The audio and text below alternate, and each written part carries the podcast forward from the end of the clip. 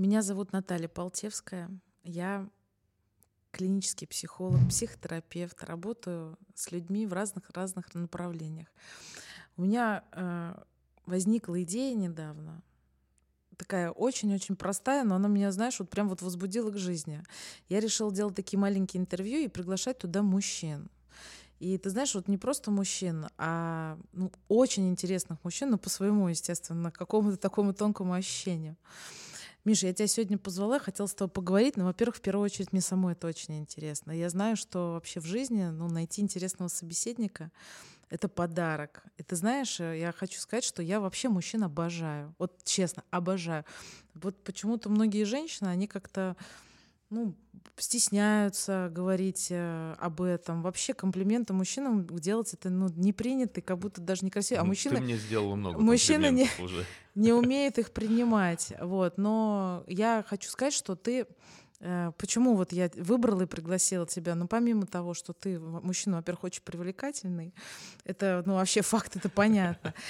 У тебя офигенный сейчас возраст, просто, э, сколько тебе лет, скажи? мне? 44. 44. Ну, просто топовый возраст для мужчины.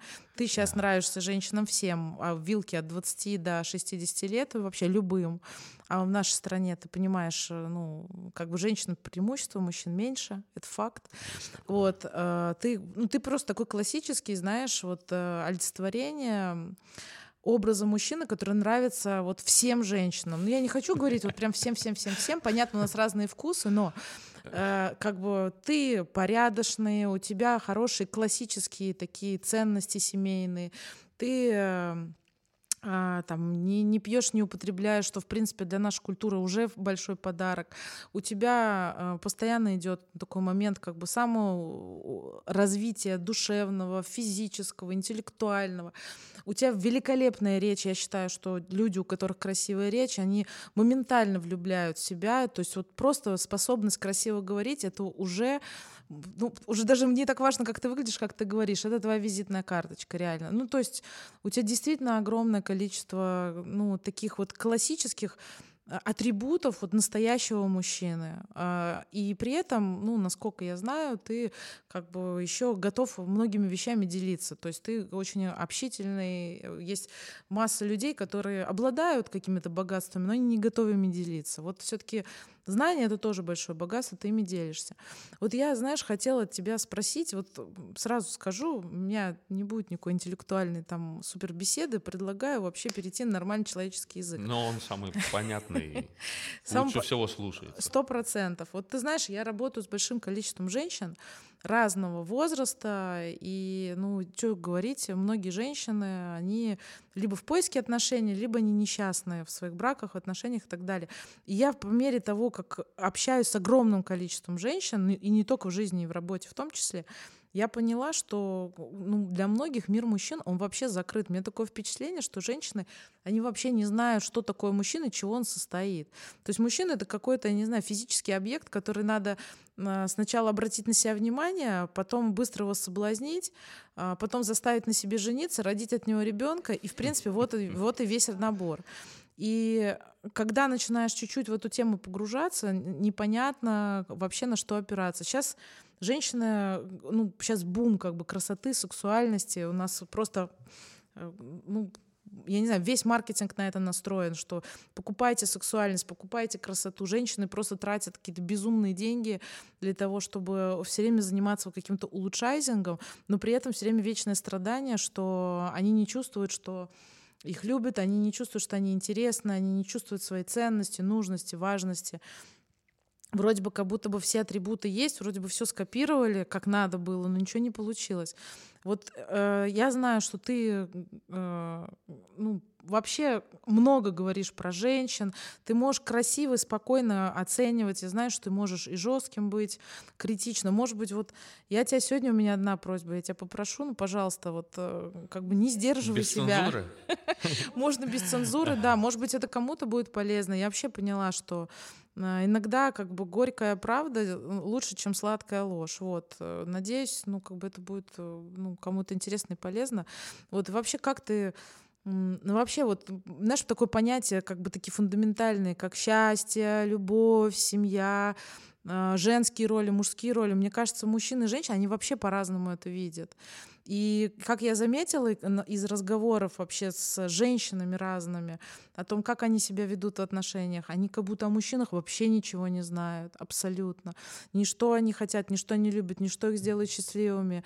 И, и как бы и, и совершенно это непонятно. И вот как, ну вот как бы идеальная женщина для тебя она какая? Вот, ну вот это так я Моя просто жена. закидываю. Идеальная, я живу с идеальной женщиной да. и счастлив, что это так, и поэтому очень-очень за нее держусь. Для начала скажу, что я несколько ошарашен количеством комплиментов в свой адрес сейчас от тебя. Конечно же, это очень приятно. Я с радостью всегда комплименты принимаю. Вот приятно слышать комплименты Конечно, ну, мужчины. ну как, как говорят, э, доброе слово и кошки приятно. А что ж плохого, если тебе говорят добрые слова, и ты понимаешь, что это не лезть, скорее всего, то надо с удовольствием такой дар принимать и радоваться, что тебе кто-то такое говорит. Думаю, любому человеку нужно слушать комплименты, слышать, слышать комплименты и так далее.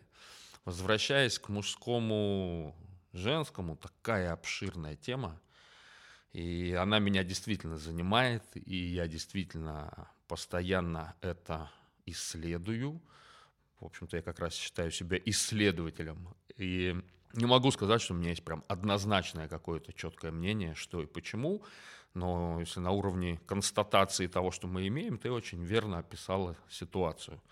Есть огромное количество прекраснейших женщин. Мы в России, мужчины, избалованы этим. У нас самые лучшие, самые красивые, самые ухоженные. То есть э, с чем сравнивать, конечно, ну, даже если сравнивать с Латинской Америкой, там, с Венесуэлой, Колумбией, где считаются очень красивые женщины, русские женщины все равно и красивее, и ухоженнее. И у нас девушка, может, за хлебом даже не пойдет без мейка какого-то и как-то не одета. И за весом, в общем и целом следят, и за внешностью, и за всем. То есть внешние атрибуты все всегда на месте. При этом, как ты правильно сказала, плюс тюнинг, плюс улучшайзинг, плюс косметология, процедуры, ну все. То есть последние деньги на это готовы потратить. Но при этом действительно очень много неустроенных в плане межполовых отношений – очень многие одинокие, и действительно, с одной стороны, не очень понимают, как общаться с мужчинами, с другой стороны, я, так как я люблю женщин, в хорошем смысле этого слова, не э, сексуальном, а просто мне нравится с ними общаться, потому что зачастую с ними больше есть о чем пообщаться, потому что они более глубокие, как правило, и мужчин чаще интересуют какие-то поверхностные вещи, хотя я думаю, в твоей практике разные мужчины встречаются, более глубокие. И я от этих женщин постоянно слышу один примерно и тот же лейтмотив. Где найти нормального мужика? Где взять нормального? А что такое нормальный? Дальше у каждого своя наглючка. Себе там каждый дальше нафантазировал, и найти нормального не получается. И проблема, как раз я хочу сказать, э, во многом и в мужчинах, потому что она проистекает из того, что женщин много, все красивые, и так какая-нибудь найдется. Даже если ты за собой не следишь, даже если ты жирный, страшный, вонючий, немытый, нищий, злобный и все деньги отдаешь маме. То есть все равно какая-то найдется, потому что тут просто получается конкуренция большая за мужчин. А с другой стороны, женщина чем больше себя вкладывает, чем больше она развивается, причем сейчас очень много женщин, которые не только во внешнее вкладывают, которые ходят в терапию, которые в хорошем смысле этого слова какую-то саморефлексию проявляют. Чем, боль, чем выше она становится, чем больше ее доход при этом, чем она внешне более привлекает, тем меньше она согласна на всякий шлак. Я имею в виду про мужчин. И она попадает в ситуацию, где мужчины, с одной стороны, имеют колоссальный выбор, а у нее выбор не очень большой. Вот это, это вот тоже присутствует. У меня, кстати, тоже наблюдение. Я тут поймался на мысли, что возможно, я не знаю, согласишься со мной или нет, возможно, из-за такого изобилия женщин, ну не только в России, а на самом деле, ну много где, ну, по крайней мере, в цивилизованных странах, из-за такого изобилия большого женщин а, мужчины как будто бы, знаешь, теряют свою такую способность природную как бы ну, завоевывать и охотиться вот реально как будто бы даже смысл в этом а, ну, отпадает. Я тут недавно слушала такие выжимки, подписаны на это на Уоррена Баффета Да, и он там как раз говорил о том, что, ну, коротко, если что люди вообще, они все взаимозаменяемые, ну и женщины в том числе, особенно когда ты богат. А, ну, он это говорил в контексте работы, компании, естественно, что есть, э, ну, нет такого специалиста, которого невозможно заменить. А это, знаешь, ну, делает э, такой подход очень, ну, как бы материальным. И получается, что если на это опираться, что, ну, как бы и про женщин так можно сказать, и вообще про людей в целом можно так говорить, что любая какая-то напряг, э, зачем мне преодолевать сложности, а мы же настроены как? Вообще сложности избегать, в принципе. Раз люди взаимозаменяемы, в таком изобилии женщин, как будто бы мужчина вот теряет вот эту э, свою природную сущность, понимаешь? А это, соответственно, ну, как бы кого это может возбудить, какую женщину, вряд ли какую-то. Вот и вот как-то все вот это идет, как идет. Слушай, ну настолько, опять же, емкий вопрос, и в него можно зайти с разных сторон. А, смотри, если говорить, ну вот о том, что ты сказала про Уоррена Баффета, что все взаимозаменяемые, тут, мне кажется, большую роль играет то, как ты воспринимаешь там партнера своего, не только женщину-мужчину и мужчина-женщину. К сожалению, у нас вообще не учат строить отношения, не только межполовые, но вообще межличностные. Нам не рассказывают, а это стоило бы в школе рассказать.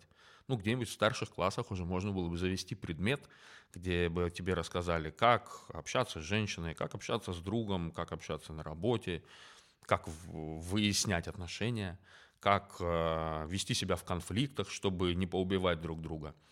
Нас не учат этому, во-первых. Во-вторых, нас не учат ничему, в принципе, про отношения, про половое влечение и так далее. Ну, ты расскажи про себя, вот реально, так вот, э, как бы в общих я чертах, я, я, я сейчас к этому подведу. Рас, расскажи про себя, вот у тебя это откуда? Ну, то есть было у тебя тоже какие-то сложности, просто вот ты много лет женат уже. Я понимаю, что такое как бы долгосрочные отношения. Я сама вот из, как сказать, э, своего максимума, больш, самый большой срок, который я отмотала, это 10 лет. Я знаю, что такое долгосрочное отношение. Но опять же, вот ты правильно говоришь, что ну, не учат, у тебя вот как э, так произошло, что, что вот могло повлиять, как ты считаешь, на то, что ты вот в таком мире, как бы, где все взаимозаменяемо, где такое изобилие женщин, где изобилие красивых женщин,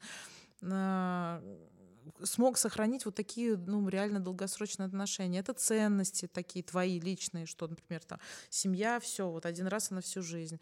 Или это способность там договариваться между друг другом. Как люди вообще так долго друг с другом удерживаются?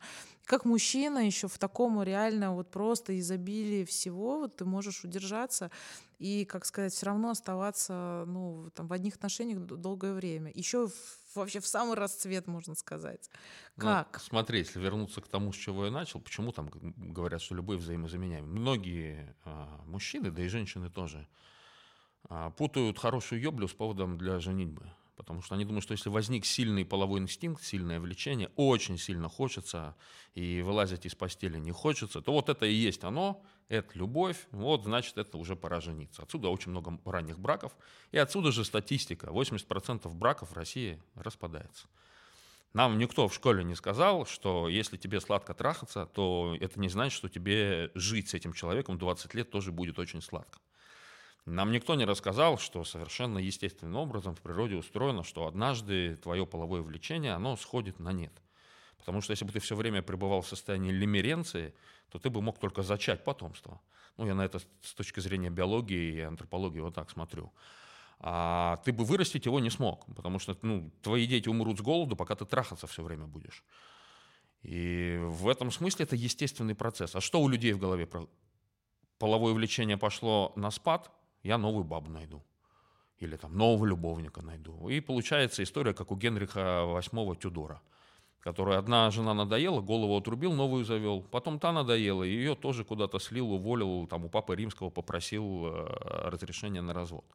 Это нас не учили. С другой стороны, все выросли в каких-то семьях, и как бы мы там хотим мы этого или нет, семья задает а, базовую тебе прошивку того, как ты воспринимаешь вещи, как ты смотришь на мир и как ты себя в дальнейшем будешь вести.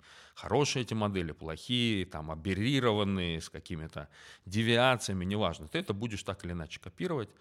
Да, и с этим люди ходят в терапию, либо там ходят в какие-то там тренинги и так далее. Мне повезло в этом смысле.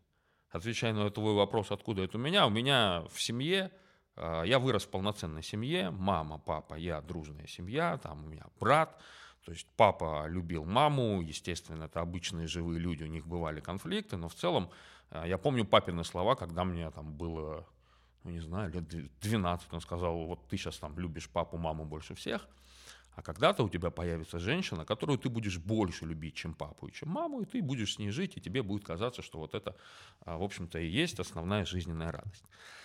Потом э, следующий момент, который мне помог, это, я не знаю, откуда это взялось, это некая врожденная природная особенность э, к саморефлексии в хорошем смысле этого слова. То есть, если у меня возникает внутренний дискомфорт, если меня что-то беспокоит, тревожит, угнетает, мне что-то не нравится, я начинаю над этим думать, размышлять, анализировать, искать причины. И самое главное – я ищу способы дальше это как-то разрешать, потому что я не хочу, чтобы меня это дальше беспокоило. И отсюда же моя, кстати, тяга вот к этой преподавательской деятельности. Как только у меня получилось разрешить, я хочу поделиться.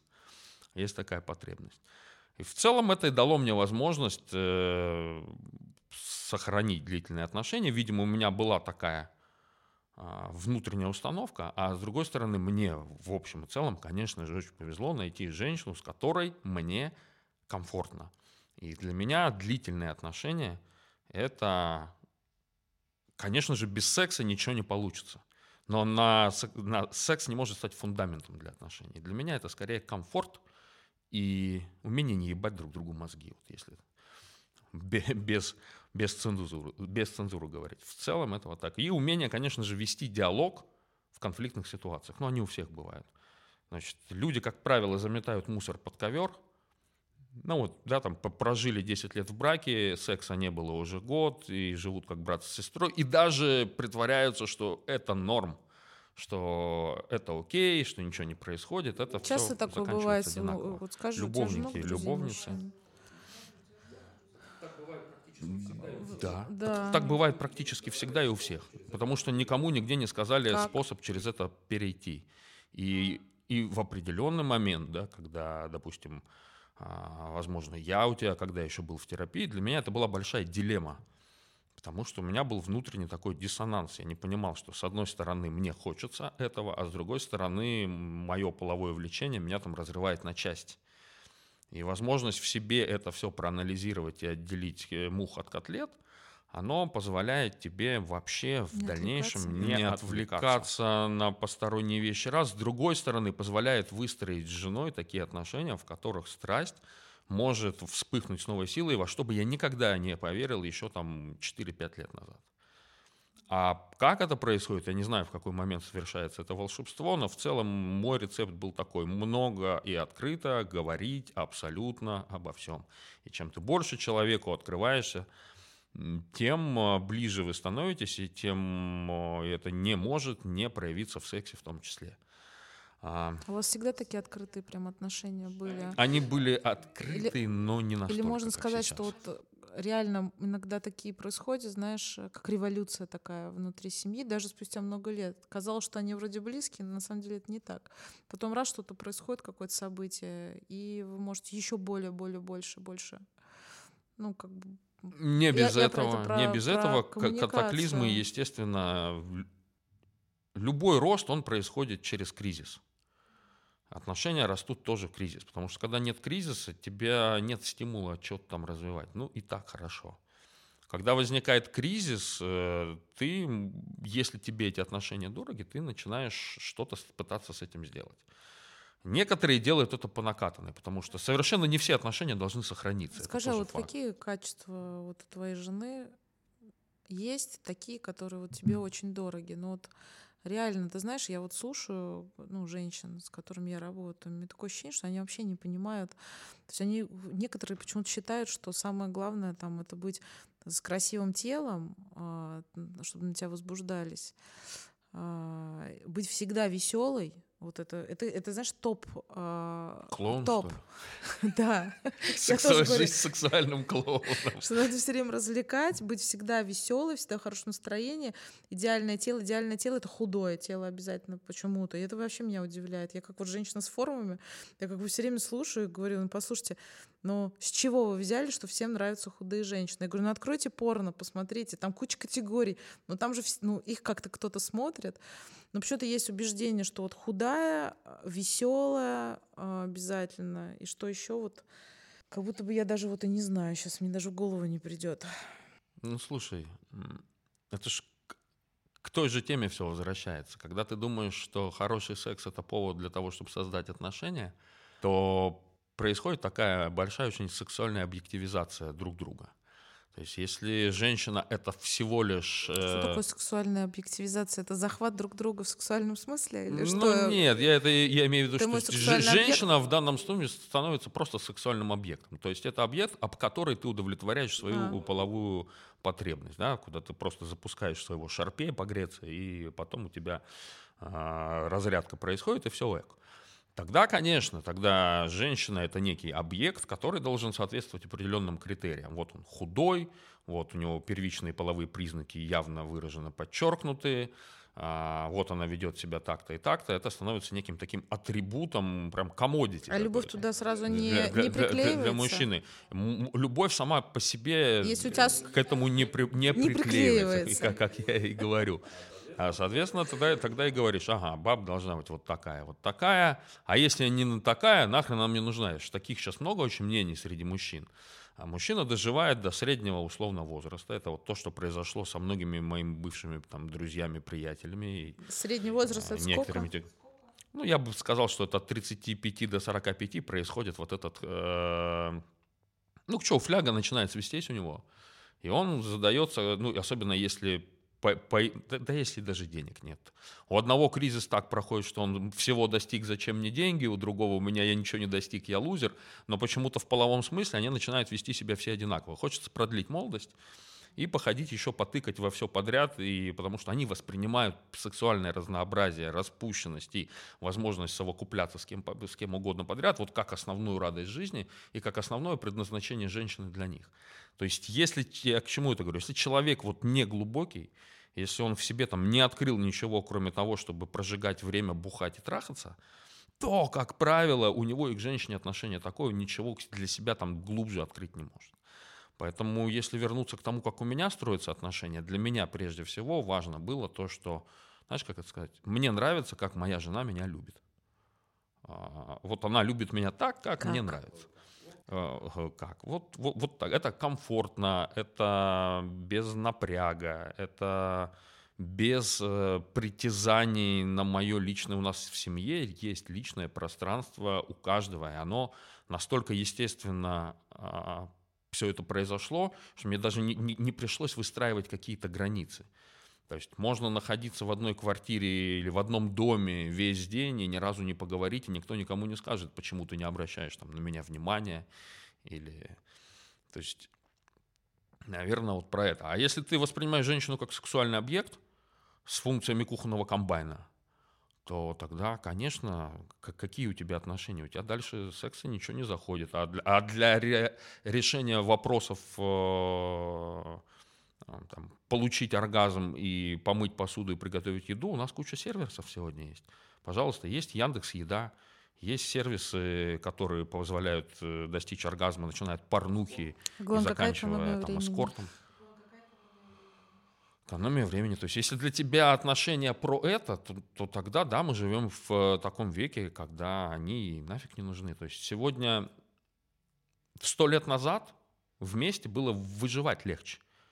Потому что женщина там дома что-то делала, мужчина уходил за добычей, и они друг Вот, друга, верно. как, да, как ячейка общества. А сегодня женщина без мужчины чувствует себя вообще зашибись. У меня многие подруги офигительно зарабатывают больше, чем мужики. А, никому ни, ни, ни в чем не отчитываются, им это нравится, эта свобода. А, Для выживания мужик не нужен. Дальше. Ну, для секса женщине всегда проще. И достаточно просто обозначить это намерение. Да, многие говорят, я не могу просто так, нужна какая-то романтика, но она обеспечивается. Плюс всякие тиндеры. И поэтому женщина говорит, а зачем мне там плешивый, там жирный, нищий, жадный, и который на свидании сидит и говорит про свою бывшую. Ну, поломанные. Очень много поломанных мужиков психически. У нас же не принято Он ходить к психологу у мужчины. Он думает, что... Я да, что, псих? Да, вот все. А дальше он... Ну, в лучшем случае есть сильные волевые ребята, они там все через силу воли, они себя держат, сдерживают, и как-то, ну, у них есть какие-то там, что такое хорошо, что такое плохо. Ну, им тяжело, они начинают разваливаться. А есть конкретно поломанные, которые, ну, достаточно инфантильные, отсутствует мужское в целом воспитание в культуре, куда-то оно пропало почему-то. И вот выращенные мамы, избалованные мальчишки становятся 40-летними поломанными дядьками с лишним весом, алкоголизмом и одышкой, импотенцией. Ну вот мы возвращаемся в эту точку, где девочки говорят, а где их брать-то?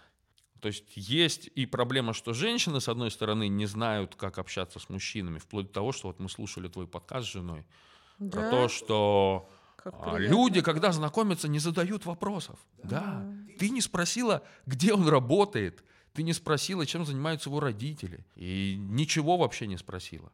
Да, это классика. Ты знаешь, я с женщинами, вот, э, с которыми работаю, я говорю, ну вот вы ходили уже на пять свиданий. Что вы про него узнали? Он работает депутатом. Я говорю, ну это хорошо. А еще что? Ну, ему столько-то лет. Я говорю, ну окей. А что я буду спрашивать? Лезть человеку. Еще такое, знаешь, есть э, утверждение, что это невежливо и неприлично задавать какие-то вопросы. О, кстати, вот недавно прям моя подруга э, сказала, э, была на, на свидании, с мужчиной с такой восточным, восточным именем. Ну, первое, естественно, что я спросила, кто Откуда? он по национальности. Да, да, да. Она говорит, я не спросила. Я говорю, ты нормальная? Почему? Ну, как-то неприлично, неудобно. Я говорю, что неудобного? Спросить, какой национальности человек. Ну, ты пойми, говорю, ты вот родилась вот в этой стране, в этом городе, твоя история, он родился в этой стране, а что ты можешь про него понять? Он вообще грузин, армянин, азербайджанец э, или Узбекистан? Или в войнах какой-нибудь. Или, или да, или дагестанец, а там 45 национальностей, это же культура, ну ты же как бы в общих чертах. А религию, ну ты хоть как-то, а как можно еще познакомиться, если ты не будешь все это спрашивать? А есть еще убеждение такое, что это неприлично, некультурно, не надо и так далее. Вредоносное убеждение. А потом, знаешь, получается, я вчера такой, ну, иногда провоцируя аудиторию, я выложил такой мем, что там, а, три аксиомы знакомства онлайн. Там, у женщины в профиле фотографии не имеют отношения к реальности, ибо фильтры. Второй вопрос, что у каждой, даже самой страшненькой, есть удачная фотография. И третьим, что если там в профиле только фотографии в три четверти, то значит там точно аллигатор. Что такое три четверти? А, когда вот так вот делают лицо. А. Не видно вот в открытое лицо, какое оно, когда человек как-то пытается себя преподнести иначе. Я и одна девочка в ответ сделала такой же мем про мужчин, меня отметила, что, что там все в кредит, что фотографии не имеют отношения к реальности, потому что машина кредитная, там, квартира э, на, на день снятая прокатная, часы поддельные и так далее.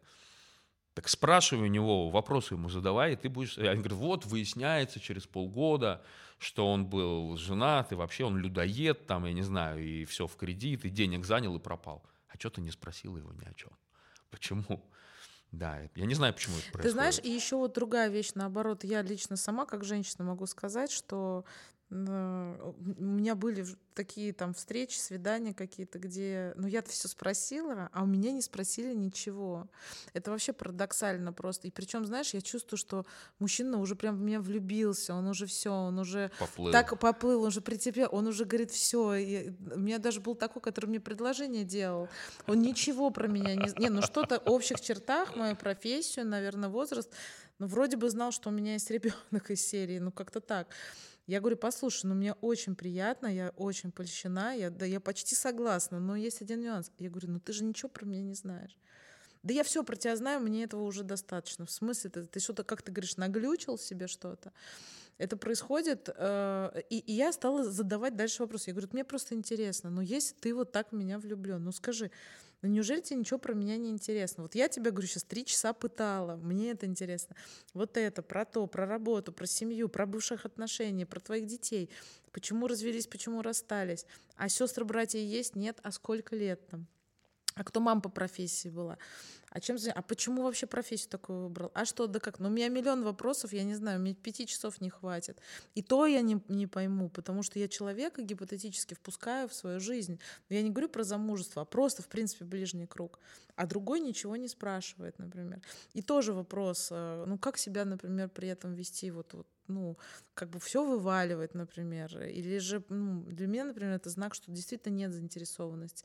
Но, как ты верно сказал, я думаю, это идет скорее не от э, того, что женщина неинтересна, а нет вообще интереса к внутреннему миру, нет интереса к глубоким отношениям. Вот просто, знаешь, э, Нету. Но, вот кстати, тогда нету. это может быть и определенным сигналом. То есть, если не было интереса личностью, там, чем ты живешь, мне всегда интересно, кто родители даже, потому что это говорит многое о том, в чем человек вырос. Мы же все-таки э, продукт своих родителей. Конечно. Но вот если этого нет, то получается тогда и дело все идет как раз вот к этому просто совокуплению и все. Потому что все-таки человеку, в каком-то фильме был, он на самом деле мерзкий, но там была неплохая фраза, о чем с тобой трахаться. А, это ну, о чем есть, говорят да, мужчины? Да, я не люблю это. Вот это там просто слезняки одни в этих фильмах, я таких не люблю. Ну, аллегорий но там много в... все равно, ты правильно. Но, а, нет, но говорят, фра, фра, ну, фраза очень хорошая, потому что если у человека не возникает на начальном этапе желания тебя как-то раскрыть и погрузиться в тебя, то он, значит, тебя вот это сексуальная объективизация. Он просто тебя как туловище воспринимает.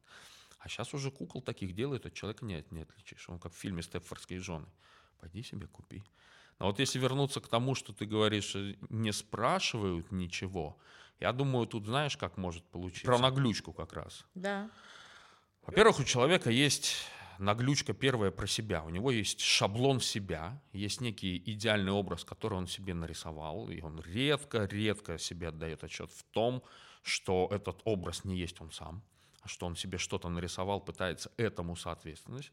Он говорит, я такой-то и такой-то, или я такая-то и такая-то. Из этого вытекает, что я веду себя так-то и так-то, и я вот так-то себя проявляю в общении. И еще худшее у него есть, на, хуже у него есть наглючка по поводу противоположного пола и образа партнера. Я это точно совершенно знаю, потому что я из себя это долго выковыривал.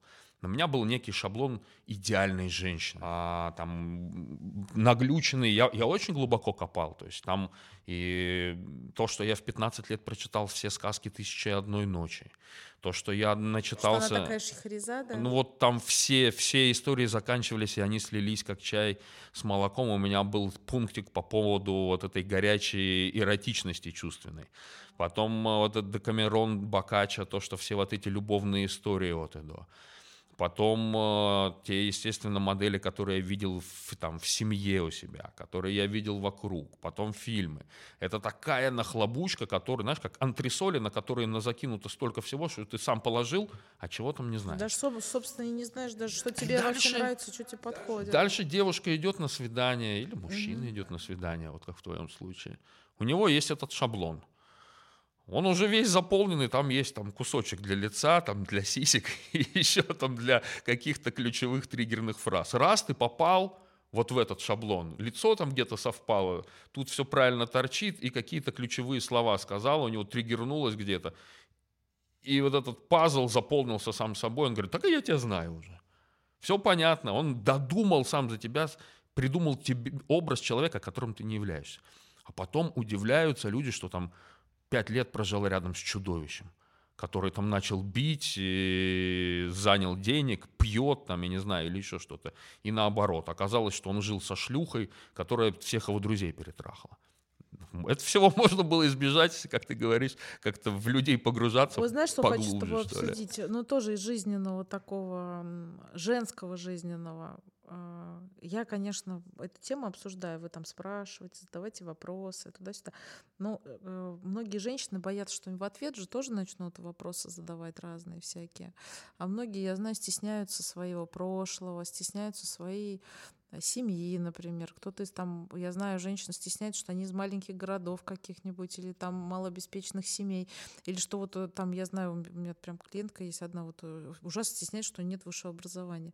Я говорю, послушайте, ну это не ваша вина, просто ваша мама не позаботилась о том, чтобы обеспечить тебя репетиторами, оплатить университет. Она не, она не трудилась, она не работала, она не создала для тебя условия, а там, допустим, другие родители, они создали, это не ваша вина вина.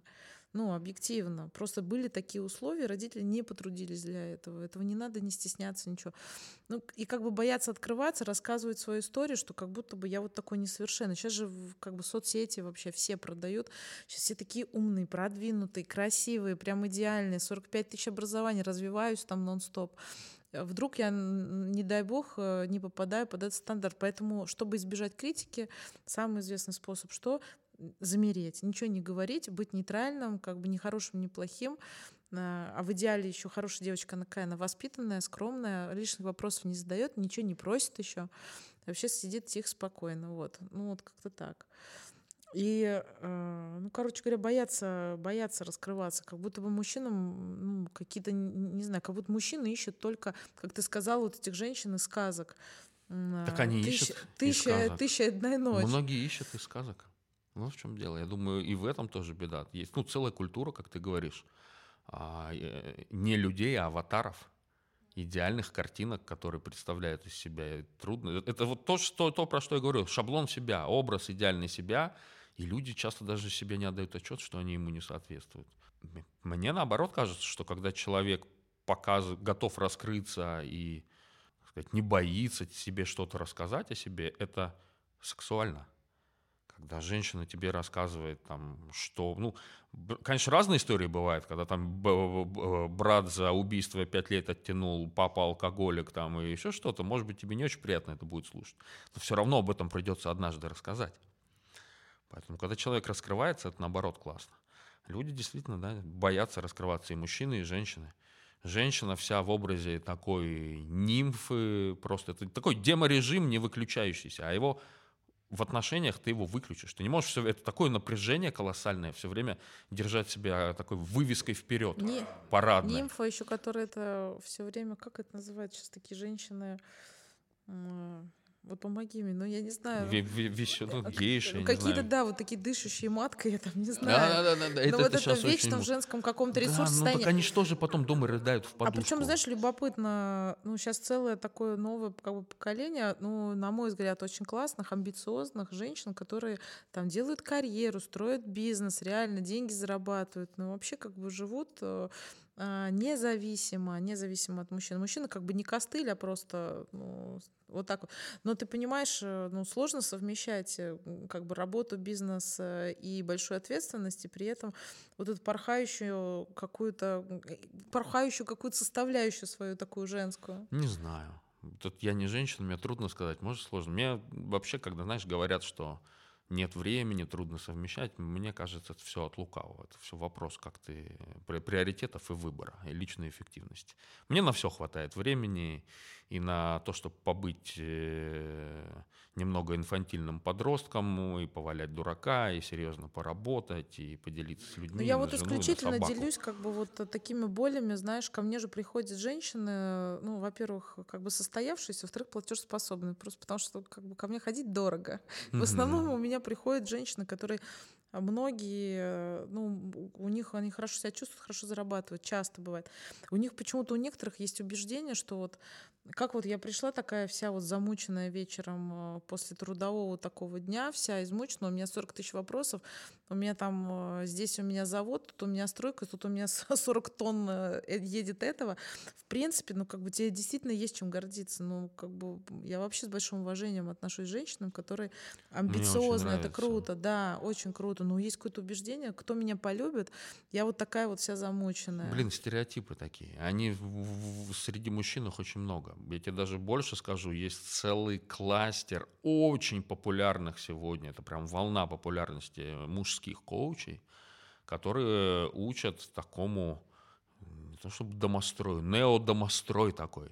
Там говорится прямым текстом о том, что у женщины не должно быть своей работы, своего бизнеса. А иначе ты ее потеряешь. У женщины не должно быть своих друзей, не, до...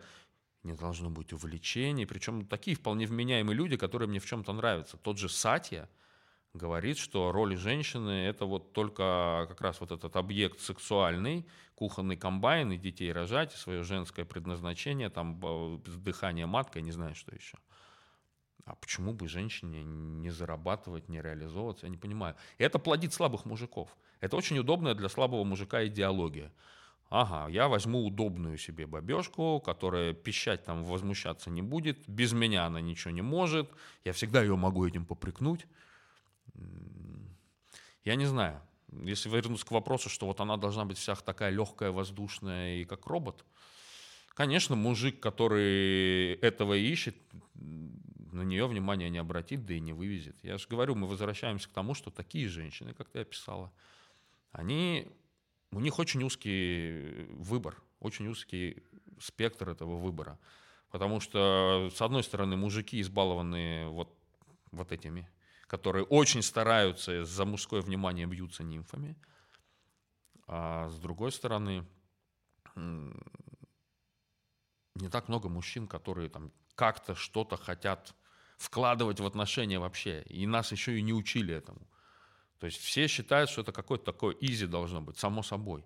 Блин, я думаю, это вообще наука. Наука серьезная, отношения, непростая. Это в любом случае труд, но если ты все правильно делаешь, ты получаешь оттуда кучу бонусов.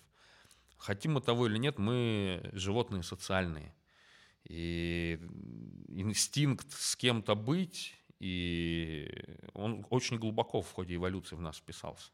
Мы первые приматы, которые, у которых э, самец принимает участие в воспитании потомства и выращивании. Создаются длительные очень э, пары, там, может быть, не на всю жизнь, но надолго.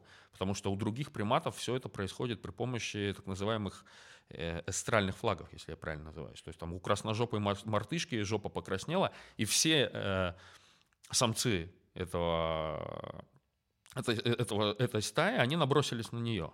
А дальше разошлись. Все, у нее там родилось, она через пять лет только может следующий приплод принести. И впервые у человека появляется механизм, там порядка 600 факторов задействовано, я читал какой-то отчет, чтобы возникла вот эта привязка, когда самец хочет быть именно с этой самкой, с ней ходить, помогать воспитывать потомство, это такая естественная штука. Э, мы где-то на нее еще наслоили кучу социальной истории, а, потому что, в принципе, так удобно, потому что если ты начнешь там ходить направо-налево, то ну, убийства могут начаться на почве ревности. Отсюда все эти истории, там, верность, неверность и так далее. Но в целом мы животные социальные, это, в общем-то, классно, куча бонусов есть, когда ты Согласна, но, знаешь, э, вот ты сказал, что сейчас современные там женщины есть такие продвинутые, интеллектуально, хорошо зарабатывают, вообще нафиг ей мужчина постоянный, нужен секс, вообще не ну, проблема. Ну, Если ты более-менее за собой следишь, ну, как бы это, ну, вообще не вопрос. С этим я с тобой полностью согласна. Ну, абсолютно. Но каждый хочется Но, например, плечо для мужчин, для мужчин тоже как бы это сейчас не сложно, если ты тебе самому с собой интересно, если у тебя есть увлечение, хобби, работа, которая тебя удовлетворяет, есть ощущение ну, нужности, важности, признания. Э, если нужно какой-то там ну, сексуальный контакт, влечение, вот нас тоже куда-то пошел, то как бы не проблема. Зачем тогда вообще долгосрочные отношения? Может, у нас форма вообще меняется? Ну, как бы вот, ну, такая социальная, может быть, новым современным людям, ну, таким более продвинутым. Есть такое мнение. Может быть, э, им вообще уже и не это не нужно. Есть вот. такое мнение. Или и, и как бы и еще даже про детей тоже вот хочу сказать, что Сейчас много людей, которые детей-то вообще особо не хотят, потому что жизнь такая полная. Раньше как? Сам, какая самая простая радость? Это семья. Ты пришел домой, твои детишки дома, родственников позвал, стол накрыл, водки выпил. В принципе, это, это такая, знаешь, радость э, и счастье простое бытовое, которое доступно любому человеку. Не зависит от сколько ты зарабатываешь. Ты можешь вот просто это создать путем своей, вот, ну, просто родить ребенка, создать какую-то микросемью. Даже если у тебя нет путешествий, яркой, красивой жизни есть вот эти простые бытовые человеческие радости. А если вот взять а, ну, другую сторону, у тебя красивая, классная, разнообразная жизнь, э, куча впечатлений, разных людей, удовольствий, Зачем туда еще дополнительные что-то, еще, еще эти дети, которые забирают, э, у тебя заберут же очень много. Заберут. Ну вот, может быть, вообще сейчас эта форма как бы меняется. Есть. В любом случае, социальное устройство общества, оно изменяется. Оно мутирует, оно эволюционирует. Ну, ты-то, есть... ты-то с семьей все-таки. Ну, смотри, есть мнение, что общество движется вот в эту сторону. Когда нет необходимости создавать ячейку общества, заводить вообще долгосрочные отношения, но возвращаемся к тому уже, что мы обсудили. Я считаю, что если твое восприятие противоположного пола только как объекта удовлетворения сексуальных потребностей, то тогда да, это верный вектор. И таких людей много. И в больших мегаполисах их будет, наверное, все больше. Попутно с этим мы разучились получать удовольствие а вот от этих, как ты говоришь, простых человеческих радостей. Блин, а их никто не отменял, это действительно очень классно. Ну, есть, я, кстати, в... вот не могу что согласиться, что мы не получаем. Но я про себя могу только сказать. Нет, тоже про своих я, друзей. Я, я вижу... Все мои там э, друзья и подруги, все замужем, женаты, причем в основном у всех долгосрочные очень отношения, в основном. Мы вот как, как в моем детстве вот за столом собирались, вот у меня дома всегда приходили к бабушке, дедушке, Традиция есть, вот такой значит. стол накрывали и сидели часами, пели песни, там болтали. Вот у нас все то же самое, ничего ну, не изменилось. Классно. Потом гитару достали, раз начали, все советские песни перепели всю эстраду. Такие простые, ну как бы вещи, для этого не нужно ничего ну, специального. То есть ты выросла в определенной среде, На была в нем собрались, кайф. погружена. Поэтому так оно и происходит. У тебя, у тебя при, научили этому навыку, а многие же не научили ему. Многие выросли вот именно на этой шелухе. Я не то, что прям совсем славянофил, но в определенном смысле. От Запада очень много мусора вот этого поверхностного нанесло.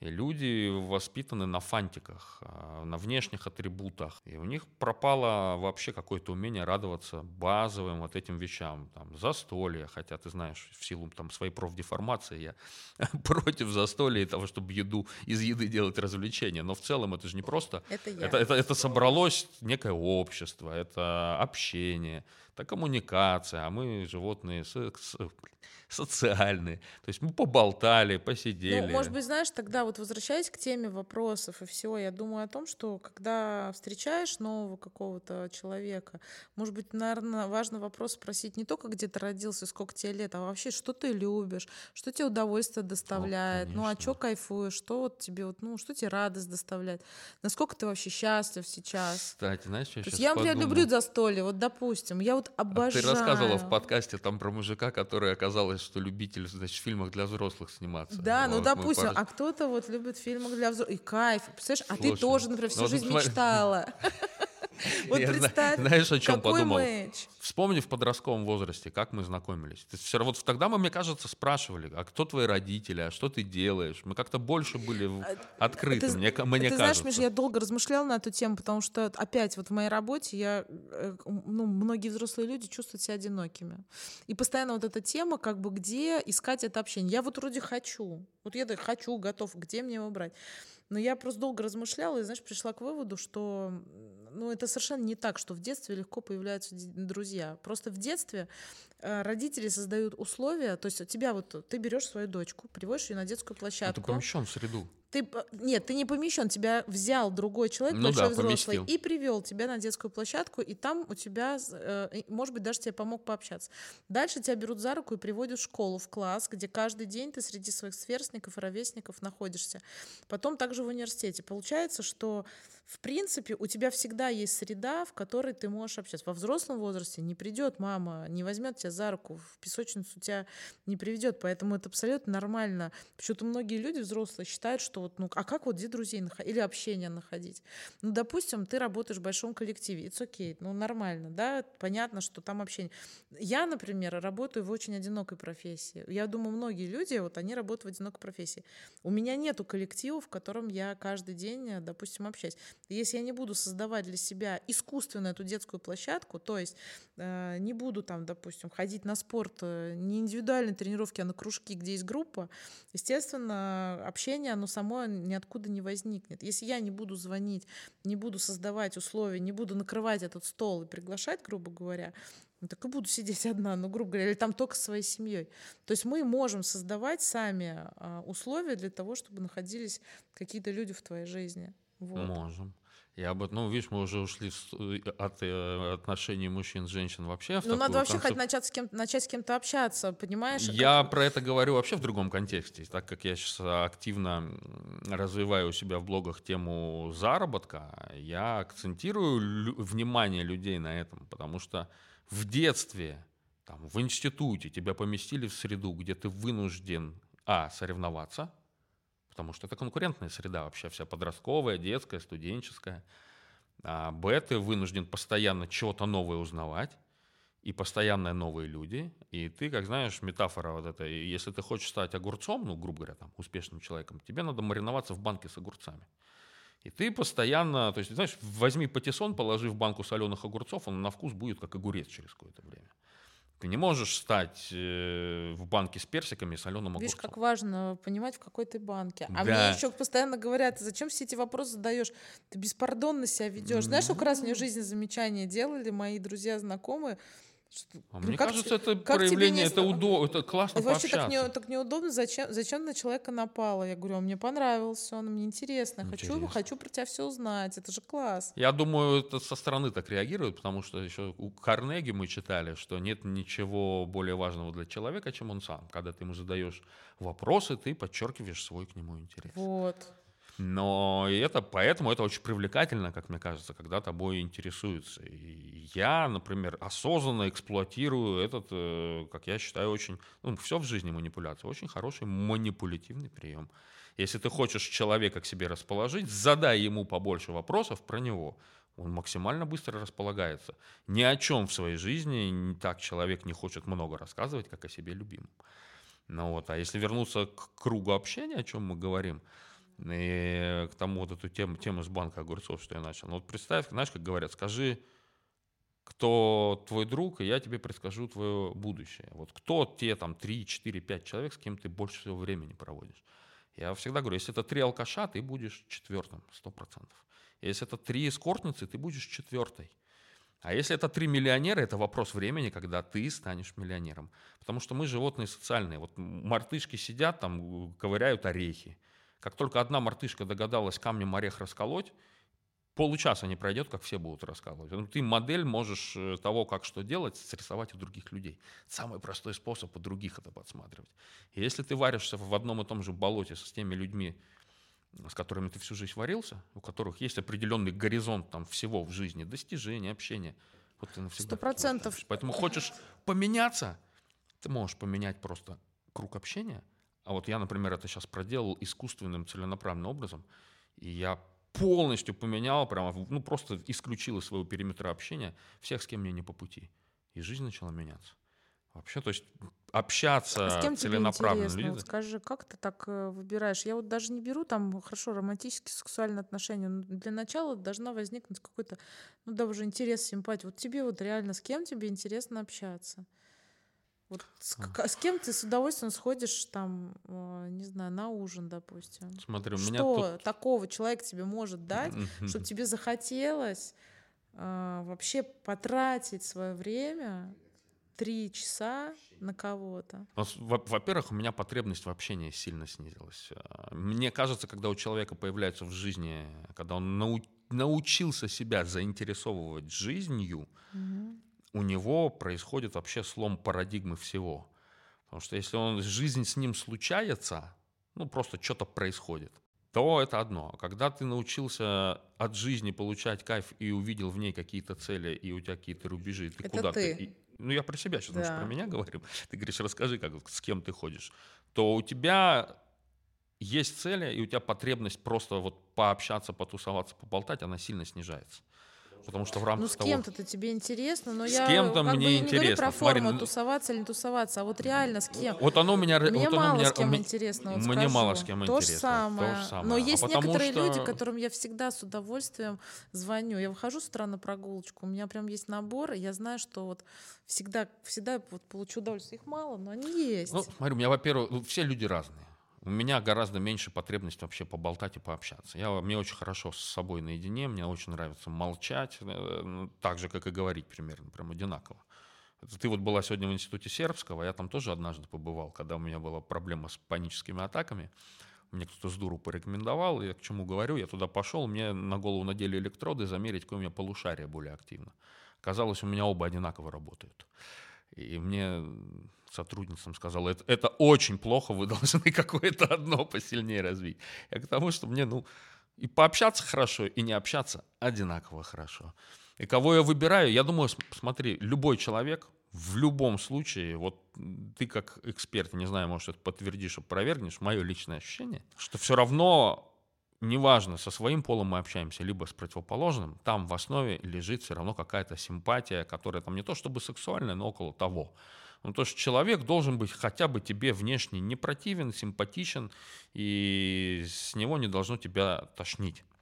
В любом, я общаюсь только с людьми, которые мне, а, ну, как бы, которые симпатичны мне внешне. Я очень визуал, ну, то есть, если, не то, что мне мужик должен быть там весь такой из себя прекрасный, но если он вонючий, не промытый, за собой не ухаживает, то мне будет с ним тяжело общаться, я его не услышу. Я не услышу, что он будет говорить, да, если с него будет сыпаться перхоть. Но просто вот у меня такое восприятие. Дальше следует, это такой первый барьер, вот такой, как сказать, совпало, не совпало. А дальше самое интересное. Мне очень тяжело общаться с людьми слабыми, а слабых большинство. Именно поэтому, несмотря на то, что я, с одной стороны, можно сказать, занимаюсь коучингом, я не беру никого в личные консультации. Меня начинает угнетать э, слабость и потакание себе. Чужое. Я могу вот дать методику. Кто смог, воспользовался, а копаться с тем, а кто не может. А женщина тоже тебе сильно нравится? И женщины мне нравятся. Какие меня тебе все вообще под... женщины нравятся? Да простит меня твоя жена. Как это свят, Да нет, у нас с свят, женой, свят. с женой у нас в этом... а, Жена знает, во-первых, что я дружу с женщинами. Жена знает, что я там хожу на ночные тусовки тоже с подругами-женщинами. С кем-то она из них знакома. Вот на, как, на, на Кто, что, кто-то на из них кого? потом становится ее подругами. Там у нее есть подруги, которые, с которыми я ее Верю, ну чтобы ты вот мог сказать, вот это вау, вот это офигенная женщина. вот Мне реально. нравится- Это не значит, что ты хочешь ей завладеть. Это знаешь, как вот музей ты пришел, ты же можешь объективно, вот шел, шел, шел по квартире, вот это все нормально, а это шедевр. Ну просто. Но это не значит, что ты хочешь схватить со стены, утащить домой, правильно? Совершенно, Вот да, что мы, это такое? все Какие понятно. тебе В, лю- в нравятся любом случае, они женщины? все внешне очень привлекательные. Это факт. Ну, просто с ними приятнее Ну, по- ну, привлекательный в каком смысле? У всех, у всех все понятие. Они все разные. У- р- р- Разные женщины бывают. Кому-то ну, как бы- нравятся пышки, кому-то худышки. Нет, таких стандартов у меня больше Нет, нет. да? Они когда-то были, но меня, я могу найти привлекательность в совершенно разных женщинах. И, кстати, особо, особый писк и дрызг, и такое просто редкость сегодня. Это естественная красота, не затюнингованная, где-то, может быть, с небольшими изъянами, не замазанная сверху штукатуркой. Иногда увидишь такого человека и думаешь, вау, вот это класс. А в целом это женщины тоже сильные. У них есть, во-первых, внутренний стержень, у них есть какая-то внутренняя система ценностей. Это все эти подруги вкладывают в себя очень много. Они все там разные, но в целом это женщины, ведущие такую активную жизнь, которые вкладывают в свою психику, внешность, они в себе разбираются, они знают, чего хотят от жизни, как правило, зарабатывают что-то сами. С ними интересно. А, И с ними мне интересно, потому что там есть глубина, Вкладывают Это- себя, в смысле, во внешность или во и что? во внешность. И, ну смотри, пойти в терапию, потратить на это время и деньги, это тоже вкладывать в себя. А, И это у нас не принято, у нас мало. а, И, и- и это очень важно. Потому что когда она ходит в терапию и понимает, что с ней может быть что-то не так, по идее, с ней отношения потом можно проще построить, но вот почему-то у многих не получается все равно. А сейчас же модно выдавать свою пизданутость за какую-то изюминку. У человека явные девиации, у человека аберрации, человек просто травмированный на всю голову. Он говорит, вот это я такая, пускай он вывозит. Нет, таких вот у меня как раз подруг нет. Это сильные, вкладывающие в себя люди. А если говорить о мужчинах, у меня долгое время, ты знаешь, как я был в терапии, у меня была проблема с а, общением с мужчинами. У меня очень высокие требования к себе, ну и чуть ниже требования к окружающим мужчинам. То есть, когда я вижу людей индульгирующих, прокрастинирующих, ноющих, ни к чему не стремящихся, не вкладывающих себя, они мне становятся омерзительны. Ну, это раньше было. Сейчас у меня таких ярких чувств по отношению к ним нет. К просто не хочу нейтральности пришли. да, я просто не хочу с ними общаться. Поэтому мое все активное общение свелось к двум людям мужского пола. Кого вообще понятие вот этой дружбы мужской, оно прям сильно переоценено, очень романтизировано, вокруг него понакручено всего очень много. Я к этому проще отношусь. Это вот люди, с которыми мне по пути на данном отрезке жизни, с кем мне интересно общаться, с кем я даже, может быть, могу что-то заработать, но не обязательно, с кем у нас общие интересы, мы там ценности раз, разделяем. И, как правило, это в итоге все равно те же ценности семейные. Твой брат входит в число этих двух людей? Нет. Но с братом мы просто брат. Понятно, что очень многие ценности у нас примерно одинаковые. Но при этом дружбы нельзя сказать, что такие близкие отношения. Вот в чем разница? Наверное, тогда? нет. Ну, мы не так часто общаемся. Но он, он совершенно другая личность. Совершенно другая личность. И он настолько не он, безусловно, ко мне относится с уважением и часто обращается ко мне за каким-то советом, но я не знаю, как он меня воспринимает до конца. Мне кажется, в целом, понимаешь, когда человек тебя знал с детства, ему твое новое амплуа может быть очень непонятно.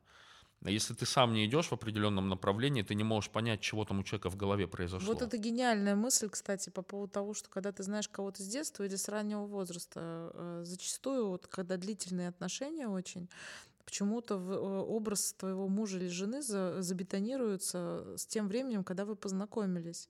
И ну, я вот тоже как бы в процессе работы с людьми замечаю, что Э, ну, не видит изменения своего партнера, его рост, там, его достижения и так далее. Все как бы хочется, чтобы он там заморозился. Особенно, кстати, это про женщин, э, которые карьеру хорошо сделали, которые идут резко вверх. Их мужья почему-то не догоняют, что это уже вообще как бы другой человек абсолютно. Мужьям поспевать надо кстати. Ну, это не всегда Это один получается. из моментов с э, женщиной, которая имеет цели, движется вперед.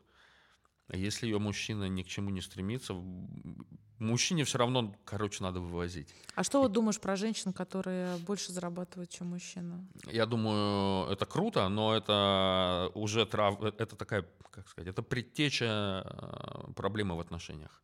Потому что так уж устроено, все-таки у нас достаточно сильный половой демор... деморфизм. И эволюционно э, все-таки существует мужская и женская а роль а, и а что делать в таком случае? Вот скажи, вот вдруг... Мужская, э, мужская роль — это добыча и защита, а женская роль — это все-таки очаг. И когда женщина наберет в себя отчасти мужскую роль добычи, и мужчина не может с ней в этом сравняться, значит, ей придется искать себе другого мужчину, который больше преуспел. Это вопрос времени, когда возникнет эта недосказанность, недомолвка, проблема, разрыв. Не веришь, Он не, может быть неосмыслен. Не веришь таки, в такой союз, если так происходит? Я не верю в то... Я вижу много таких союзов, когда она мужчине, своему мужику покупает дорогие ну, Конечно, костюмы, ему же надо часы, фаличность Он сохранить. должен соответствовать, она успешная, Да он не то, что соответствовать, а просто чтобы он, не, он тебя он, не он, он, понимаешь? Там сразу... Это, это все, как, знаешь... Почему понравилась тема с расстановками, вот там поставил, раз роль, ролью наделил, и оно начало работать. Здесь то же самое. Ты поставила своего мужчину в позицию сынули. Как только ты ему купила слишком дорогую вещь, нет, понятно, что мы там жены тоже дарим друг другу дорогие подарки. Но когда ты взяла его на содержание, скажем так, он стал твоим сынулей. А с сынулей сексом не очень хочется заниматься. Если у тебя не девиативное какое-то там мышление – и настроит. Поэтому это вопрос времени. Я знаю, что многие в этом живут годами и терпят, потому что не знают, что с этим делать. Нам же, опять же, не учили, что с этим делать. Я вижу один только выход. Мужчина, зная, понимая, что у него такая женщина, он тоже должен развить себе амбициозность, стремление и зарабатывать. Сегодня зарабатывание денег стало таким легким, каким оно никогда не было в истории человеческой цивилизации. Достаточно совершать просто системно какие-то действия, повторять их раз за разом, и ты тоже будешь расти, развиваться и зарабатывать. Мужчина должен хотя бы, хотя бы быть, вровень с ней, если она вот такая, как ты рассказываешь, бизнес-вумен, у которой все прет, должен хотя бы быть больше с, с ней вровень, а лучше у него должно быть больше. Потому что у любой женщины, даже вот у этой железной леди, которых ты, ты рисуешь, я таких много знаю, есть момент, когда ей хочется побыть девочкой, расслабиться, ей хочется на ручки, хочется конфетку, сказку, и чтобы погладили по головке, и мужчина должен эту роль закрывать. А если он закрывает ее за счет ее же, то это как бы получается не по-настоящему. Я Я уверен, что это Поэтому для меня было бы очень волнительно, если бы моя женщина зарабатывала больше меня, не в том контексте, что, блин, не работай, не ходи никуда, сиди дома, а в том, что пора шевелиться, чувак. Если это происходит, то это тебе сигнал, бери руки в ноги, делай вещи. А иначе ты ее потеряешь, если она тебе нужна. При этом я вообще против вот этих ограничений. Очень многие мужики такие это не делай, туда не ходи, зачем тебе бизнес, я тебе... А я вот, ну, вот эту мысль постоянно толкаю. У любой женщины должен быть источник собственного дохода, хоть какой-то. Его деньги – это ваши деньги, как я говорил, а ее деньги – это ее личные деньги. Ну и с имуществом также. У каждой должно быть какое-то свое имущество. Это такая, знаешь, опора в отношениях внутри, я вот на это так смотрю. Когда ты знаешь, что ты не боишься его потерять потому что ты потеряешь уровень жизни или умрешь с голоду. Тогда позиции в отношениях выравниваться, и можно говорить на равных, и в открытую, и обсуждать, и так далее.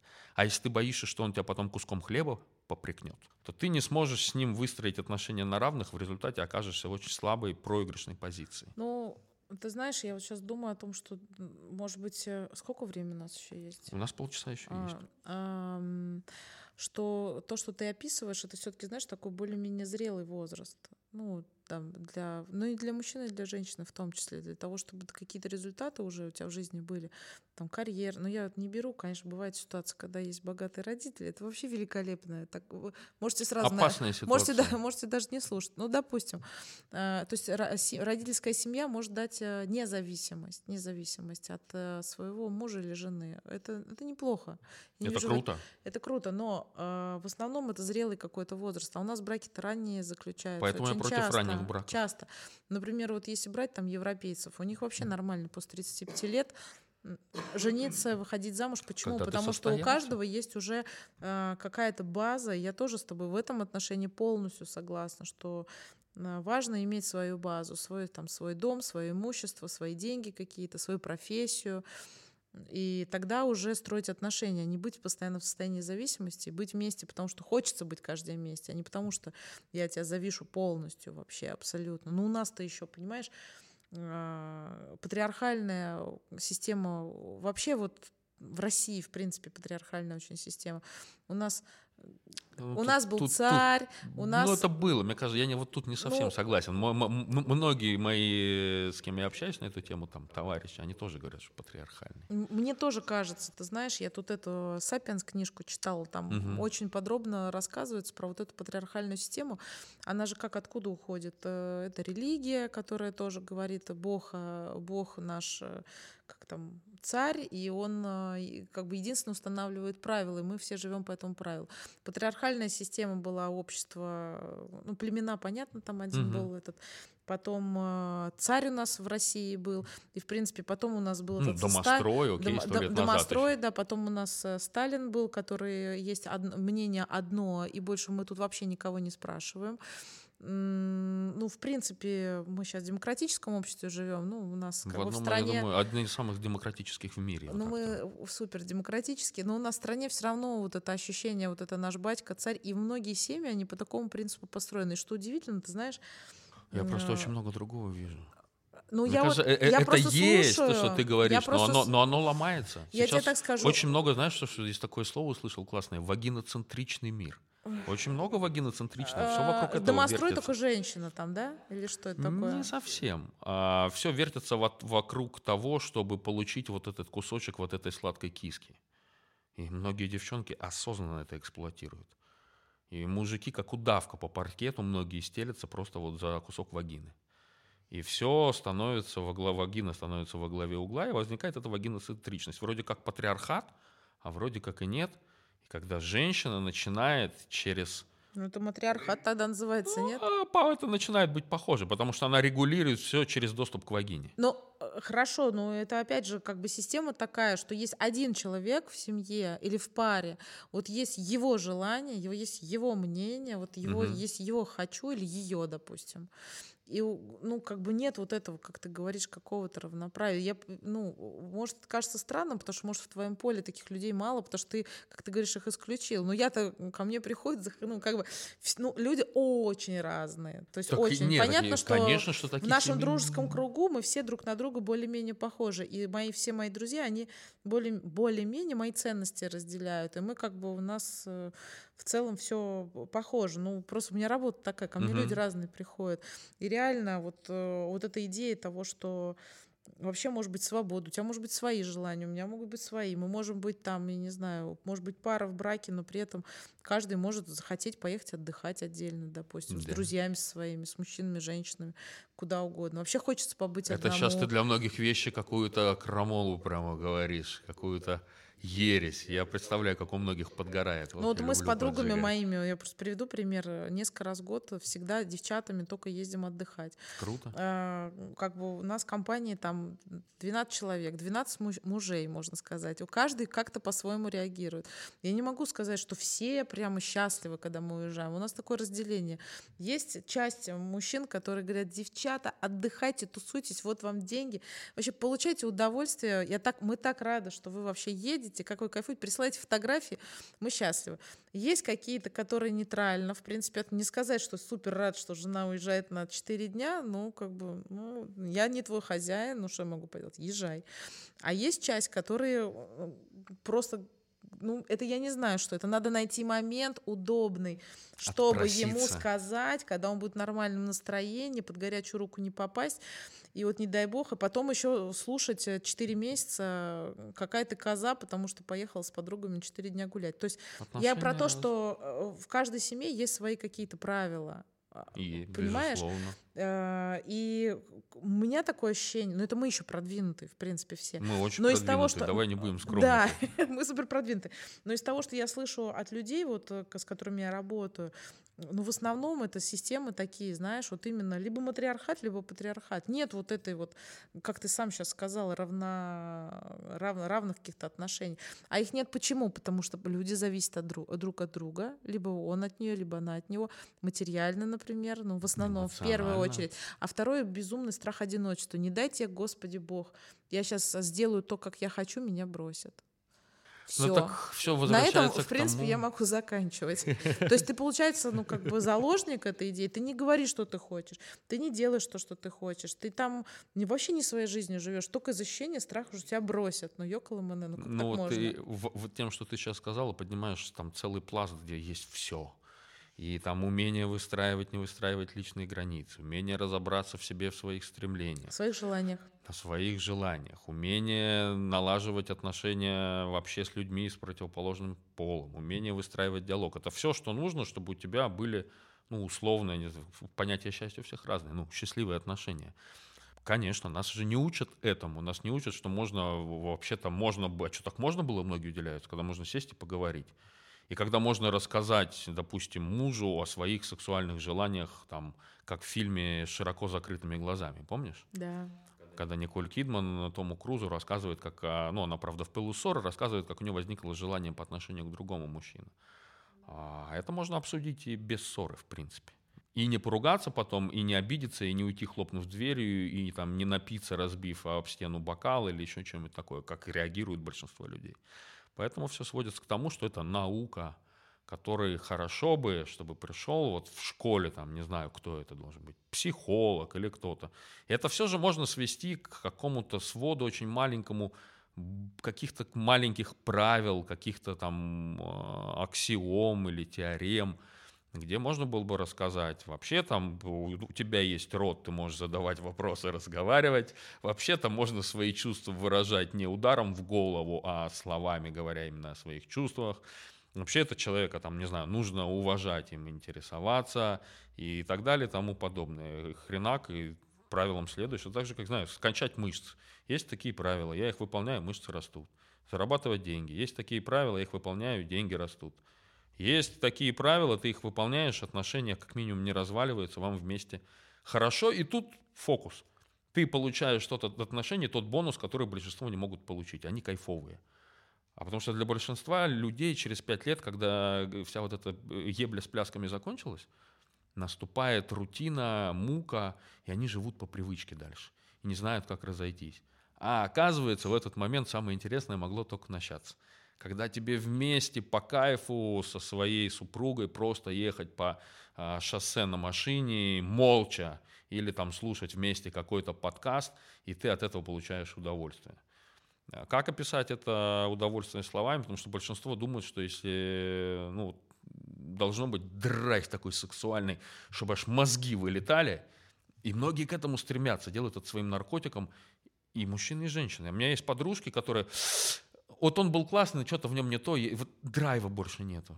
Хочется сказать, ёб твою мать, это естественный процесс. Драйв кончился, Началась жизнь. там должно что-то еще появиться, Мгм. по идее. Ну, короче, вот а такая вот что-то что? Вот если секс убрать вообще. Э, Если секс Ну, убрать вообще, допустим, тогда это, тогда это брат и Ну, да, ну, сестра. хорошо, ну даже вот в начале я Без секса никуда. тоже вот размышляла. Ну, как бы сексом очень легко склеиться сразу же. Раз есть секс, Да, вы пара. Это всё. самое понятное вообще. Да, согласен. все, даже, ну, как, как самое Да. простое. А если вот убрать, ну, я не имею в виду вообще из пары, но если не торопиться, как бы включать секс, может быть, есть шанс, есть шанс попробовать э, понять, вам вообще друг с другом как бы интересно, вообще есть о чем Слушай, поговорить. ну, ин- интересная тема, ее можно пообсуждать, потому что, ну, Ну, типа, то есть я у- не у- осуждаю ни в у- коей у мере. меня Можно иметь секс через пять минут, можно через там Я год. думаю, Но если сразу же сексуальная совместимость и есть химия, то все, вот этот момент, как бы, а, ну, как бы сказать, тест-драйва, ва- вам вообще как бы интересно друг с другом? Ты вообще с кем? Вот этот х- хотя бы, ты вообще кто? да, приблизительно, он, он пропущен, то есть э, вот этот момент пропущен, а потом оказывается, что, как ты говорил, Я не уверен, э, что последовательность дед должна быть бабку строгая, Наташа. топором. Ну, то есть, по идее, конечно, было бы хорошо сначала узнать, что это не маньяк, прежде чем прыгать к нему в койку. Ну, приблизительно, А да. с другой стороны, может, так сильно захотелось в моменте, что э, зачем себе отказывать? То есть, это, мне кажется, с сексом не должно быть все искусственно. Оно должно произойти, но грех после этого не позадавать вопросы. Но на самом деле я вот не припомню такого, чтобы там еще в мои холостяцкие годы девушки мне вопросы не задавали. Девушки всегда интересовались, «Слушай, чем ты занимаешься, что ты делаешь. Все равно как-то ты сам хочешь себе рассказать. Мгм. Ну, Это же приятно, правда? Скажи, когда тобой ну конечно же, нра- нравится рассказать о себе. Вот, ну вот и рецепт. Реально. Почему-то вот, э, я не знаю, многие там женщины его не, не могут понять, почему как бы сходили на одно свидание, и оно первым и последним закончилось. Но если ты вообще никакого интереса, любопытства не проявила, или как бы мне сказала женщина, тут одна а, тоже там в терапии, долго не была, вообще она ни с кем не общалась, тяжелые отношения. Я говорю, так, ну уже два года прошло, ну надо как бы пробовать. Она такая, да, надо сходить, самоутвердиться. Я говорю, прекрасно, очень приятно. Я говорю, а вам приятно будет сходить на свидание с мужчиной, который пришел за счет тебя самоутвердиться? Я говорю, Так «Ты- они так и я тебе говорю, приходят. не, не, не эгоистично, ты считаешь мужчины идиоты, просто одноклеточные дебилы. Пришла э, за счет тебя самоутвердиться. Я говорю, ты сходи что-нибудь, попробуй что-нибудь дать другому человеку, а не только брать, брать, брать. Ну давай-ка, исполняй, ну, чтобы мне тут хорошо все было. Наташа, ну ты не думаешь, что это тоже навык определенный, самопрезентация даже на свидании, правильно? Ну, конечно, навык, как и все. Мы же не рождаемся ни с какими навыками. Ну вот, опять же, его, значит, надо Мне развивать. кажется, знаешь, все-таки, ну, как бы естественность искренность, она такая вот. И самое главное, это любопытство. Вот любопытство это очень хороший фундамент вообще для любого интервью. На работе, на свиданиях. Просто любопытство к тому, куда ты пришел, с кем ты общаешься, что, чего. Э, Этим уже можно хотя бы Прикольно. оттянуть. Ну, а, а ты имеешь в виду, отпусти свое любопытство, оно же все равно да, есть у любого. оттянуть момент хотя бы, когда тебя начнут интервьюировать. Если уж прям такой ужас, ну, как бы вселяет про себя рассказывать. Я вообще, я, кстати, очень Да, и на самом деле людей очень хочется рассказать про себя, только не знаю. готовлю чего. вот к интервью, например, на разные позиции, там и в России, и за границей, разные. Вот я готовлю к интервью, я всегда говорю, вы, главное, топите, все про них спрашиваете, что вот мне очень важно знать, там, кто мой начальник, а что это за человек, а я бы кому не пойду работать, а что за коллектив. Мне надо знать, потому что я свою ценность знаю, я знаю, кто я, я знаю, что я могу, я знаю свое время. Поэтому я должен все про тебя узнать, про эту компанию, про это место, чтобы понять, насколько вы мне подходите. Естественно, это очень нравится принимающей стороне. вообще. И там все, и пошло-поехало. Они про себя рассказывать, они уже не, даже не помнят, зачем они тебя позвали. Надо и, читать и, книгу, и потом да. ощущение еще у этого, у HR такого бенефиса, и говорит, так хорошо интервью прошло. Понимаешь? Вот, вот лайфхак для людей. Так же, так, же на, свиданиях, ну, мне так кажется. Вот, а у, у людей же нет навыка. И, и у женщин а еще больше этого навыка нет у мужчин. Потому что женщина это все-таки существо более интуитивное и чувственное. Она как-то к себе больше прислушивается. А Я собираю, у меня есть такая рубрика, давно ничего не выписывал в ней. а, Она называется «Лошары на свиданиях». Я коллекционирую истории моих подписчиц и моих подруг на тему, что там упороли мужики на встрече. Тиндер сейчас есть. Там коллекция, у каждой, я думаю, женщины есть коллекция целая таких историй. Я просто говорю, девчонки, пишите мне, я самые лучшие, пикантные, там, занимательные. Я, когда это запускал, я не думал, что там такое количество, извини меня, ебанутых. Ну, Просто клинические поебы приходят к девчонкам на свидание. А внешне, визуально, это как бы нормальный мужик. И самое лайтовое, что они делают, вот тот навык самопрезентации, мужчина считает, что он должен прийти и тут же подавить ее своим, а, ну, метафорически, если говорить, размером. Я вот столько зарабатываю, я этого пятого, десятого начинает каких-нибудь там имена высокие называть, знаю, а у меня Бентли, а у меня это, а я там ездил туда, вот, и- и- вплоть до того, что часы вот так вот выставляет. Ну же защита. И это основной такой, это прям настолько многие мужчины это начинают исполнять, и большинству женщин это, оказывается, сразу выключает весь сексуальный драйв. Хотя, и, там, казалось бы, куча голдиггерш, хотя, казалось бы, любой все-таки женщине, мне кажется, хотелось бы, чтобы мужик был не нищебродом, а как-то, ну, если мы говорим о состоявшихся взрослых людях, если говорим о молодых людях, чтобы, ну, стремился к чему-то, да, амбициозным был. Нет, и мужики вот такие вещи исполняют. Самопрезентации навыков никакого нет. Вот приходят, представь себе, два человека. Один вопросы боится задавать, другой какую-то такую лепит самопрезентацию. Получилось, как поговорили два слепых, или, вернее, два, два глухих. Потом у них секс, вроде там что-то срослось. Оп, хлоп, ипотека, дети. А оказалось через 4 года, что это два лучших врага. Таких же ситуаций полно. А как знакомиться, Миша? Я думаю, что прежде Как чем... мужчина знакомится? Вот скажи мне, э, ведь это же не каждый мужчина может подойти к женщине и познакомиться, особенно красивой. По-моему, в твоем подкасте, да, это было тоже? А Ты знаешь, а я почему спрашиваю А всех я- мужчин? Потому что мне недавно, вот просто недавно, мужчина, который просто, ну, по моим, по моим меркам, по моему восприятию, он просто топ. Ну, это вообще, я, я от него просто в восторге. И когда он мне сказал, мы сидели, обедали, он говорит, слушай, я, говорит, никогда к женщинам не подхожу знакомиться. помню, У меня был подкаст. шок, шок. Наташа, Я говорю, ну почему? я это как?» слушал и думал, это я. Я за всю свою жизнь никогда в жизни не подошел ни к одной женщине сам познакомиться. Никогда. Но опять же, Почему?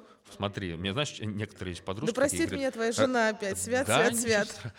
Знаешь, Нет, они- ну реально объясни. Девоч- девочки спрашивают, ты мне скажи, как мужчина, вот что мужики вот этой группы? Это такая идиотская формулировка. Все мужики настолько разные, и я настолько нетипичный мужик, что ориентироваться на мои предпочтения это совершенно какой-то идиотский запрос. Это мо- мой, мо- мой такой подход. Я его в себе анализировал, и я просто знаю четко все свои там сексуальные триггеры, и где у меня и как возникает влечение. У меня это очень четко завязано на интерес ко мне.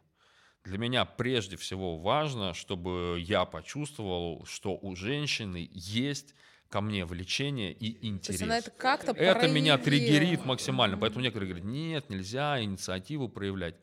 Мягкая инициатива в моем случае триггерит очень сильно.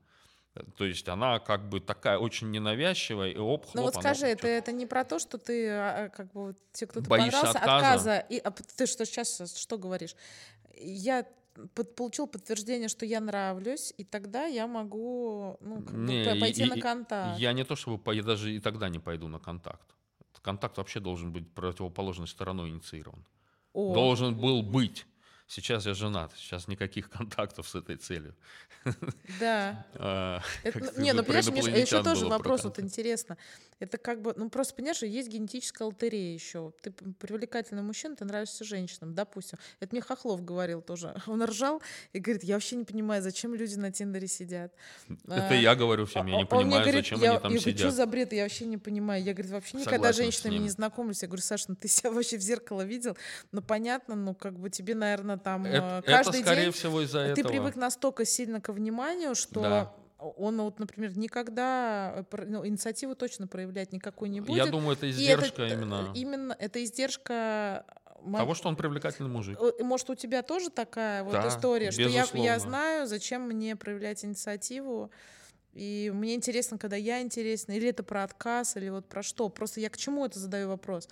А Многие э, почему-то, ну, я не знаю, когда с женщинами обсуждают тему, там, ну как вот познакомиться? Ну, ну я Что он говорю, не подходит? я говорю, ну вы понимаете, ну подойти к женщине красивой, тем более, а тем более женщине, которая тебе нравится, ну это страшно. Ну, во-первых, начнем с Страшно. этого. Наверное, да. Ну, ну, во-первых, это страшно, могут отказать. Я вот буквально, вот, вот недавно, вот, мы в ресторане сидели в Дубае, сидим втроем, к нам подходит мужчина познакомиться с девушкой, которая с нами за компанией. Я ее видела первый последний раз.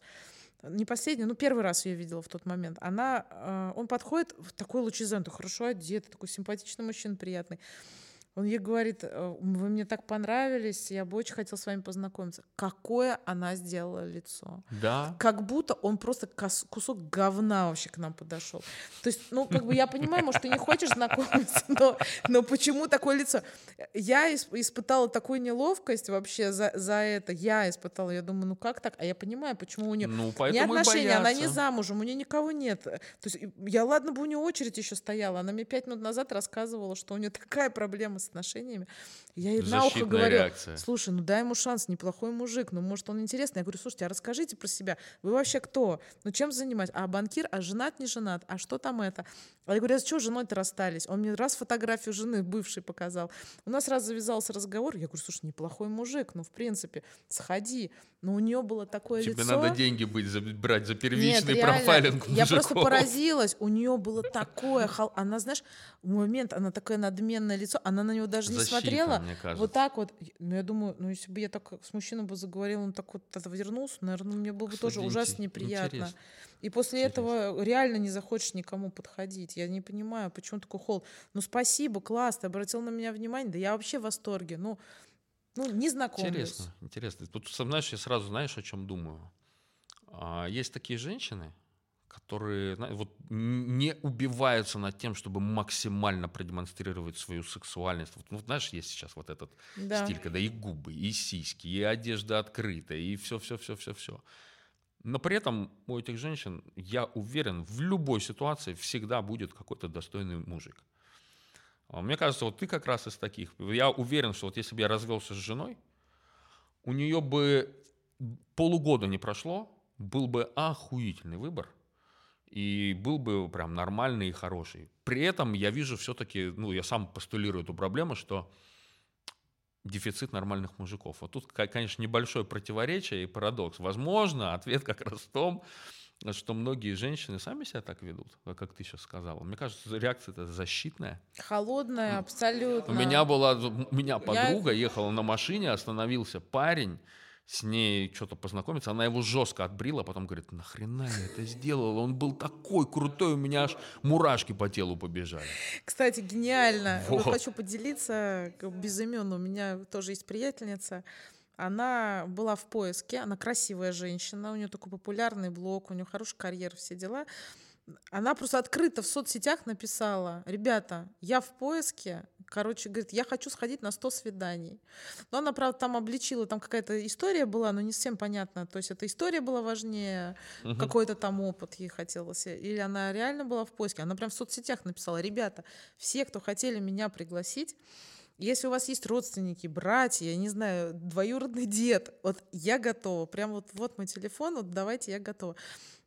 И когда мы с ней это обсуждали, она сходила на тот момент на 72 свидания. Я говорю, и- Охренеть. я говорю, и сколько как? времени? А, я говорю, и как это? Она говорит, слушай, ну тут все считается. Это не значит, что свидание это полноценно. Я, говорит, могу даже кофе попить. Вот, Ну, например, мне там говорят, там, слушай, у меня там брат двоюродный работает с тобой на соседней улице, сходишь с ним кофе попить? Да. Вот на все, да.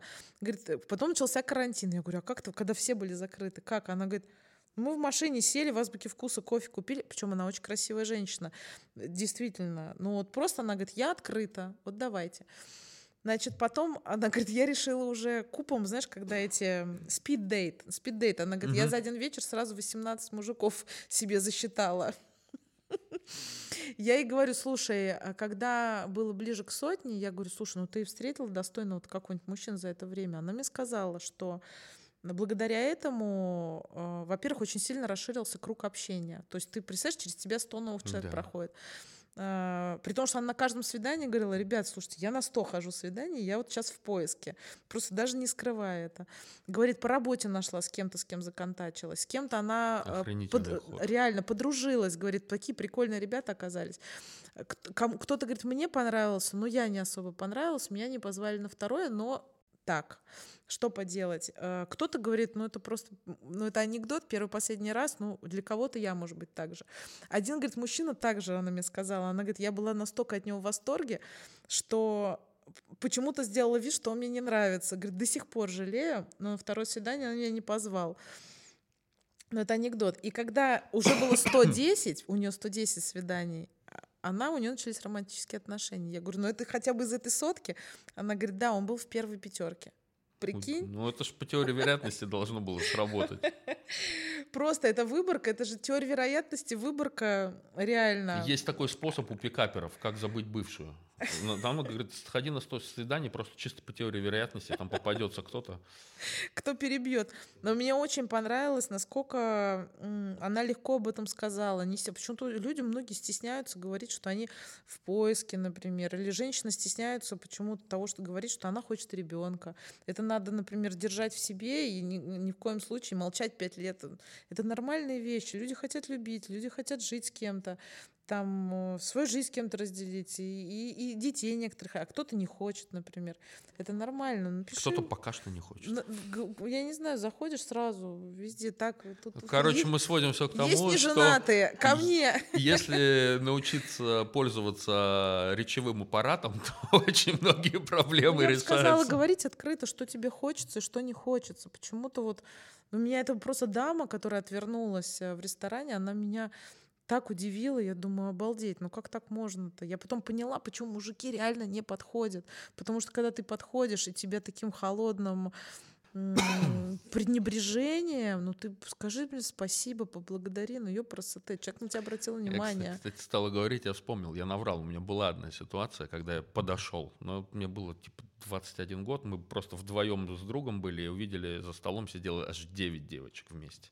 Там был какой-то явно девишник, и это было в 9 раз страшнее. И мы Да. просто чисто друг другу на слабо, мы вот так вот скинулись. А, Но, кстати, я не помню, кто проиграл. А может он, а может я. Но мы с ними дружили потом очень долго. Мы подошли в результате вместе. Я не помню, кто первый э, начал говорить, потому что в таких ситуациях, ну, просто, наверное, очень страшно. Я помню, страшно было, да. Как они отреагируют, их 9 человек, а сейчас начнут ржать. Я все время ну. шучу над своими подругами, которые, если в поиске или не замужние, если они куда-то идут, они говорят, мы сегодня ходили, к нам, говорит, никто не подошел. Я говорю, естественно, ты надела, говорю, 10-каратный бриллиант, говорю, какие-то крокодиловые сумки, у тебя здесь жабо, ты вся в Шанели с ног до головы. Я говорю, даже я тебя боюсь, ёпрст. Я говорю, зачем ты так оделась? Вышла на тропу войны, поскромнее, потому что, говорю, к тебе страшно подойти, потому что ты такая, говорю, ты как, блин, вы- Ну да, кажется, это как, голддиггерша нет, какая-то ты как Валентина. Матвиенко, ты что? Реально, страшно подойти. Говорю, попроще, попроще, не пугайте. Не пугайте мужчин, и так не просто подойти. Поэтому я тебя спросила, как э, люди знакомятся. Мне просто это так удивило, я когда услышала. Ну, сейчас же тиндеры есть. Когда услышала от мужчины, вот, ну, очень достойного мужчины, реально, а, что он никогда не знакомился с женщинами, я была в шоке. Я решила это задавать всем привлекательным, интересным мужчинам этот вопрос. Вот видишь, ты тоже это подтверждаешь. Ну, это видишь, мы уже пришли к тому, что это издержка того, что и так внимания женского а, было всегда много. И как привлекательным может показаться именно интерес к тебе. Ну да, это, это выделяет. А это, ну, это же не меняется. Дейл Карнеги, еще раз, не зря эту книжульку написал. Ее просто прочитаешь, и как, как заводить друзей, кажется, она называется, что-то такое. Это, знаешь, а, против критики я могу выстоять. Против Похвалы, против похвалы я абсолютно бессильна. Ну вот даже, знаешь, такая, и такой есть момент, я там провожу какие-то сейчас, стараюсь нарабатывать навык, хотя не очень люблю очные встречи на небольшие аудитории, там до Да. 40 человек. И стоит задать короткий вопрос в аудиторию, обязательно найдется тот, кто захочет ответить на него развернуто, заняв все мое время на лекцию. Человеку очень всегда хочется рассказать о себе. Дайте ему такую возможность. Все, можно сидеть, только слушать, уточняющие вопросы задавать. Да, это так, это так. Но я вот, знаешь, слушаю тоже женщину, понимаю, что такая тревога сильная, что, вот, знаешь, вдруг я не понравлюсь, что как бы другого даже не существует. Ты как эта женщина сказала, я приду э, самоутвердиться или что-то такое. То есть такой фокус на, нас, на собственной личности, на себе. Вот, и поэтому, когда тоже, знаешь, там в терапию люди приходят, я говорю, поймите, ну, как бы тут нет задачи, э, ну, как бы найти какую-то счастливую жизнь. Попробуй понять, что тебе нравится, что тебе не нравится, что ты любишь, что не любишь, что тебе интересно, неинтересно, что тебе делает счастливым, чтобы как бы понимать, что ты себя представляешь. Тогда, может быть, и не будет напряжения такого сильного.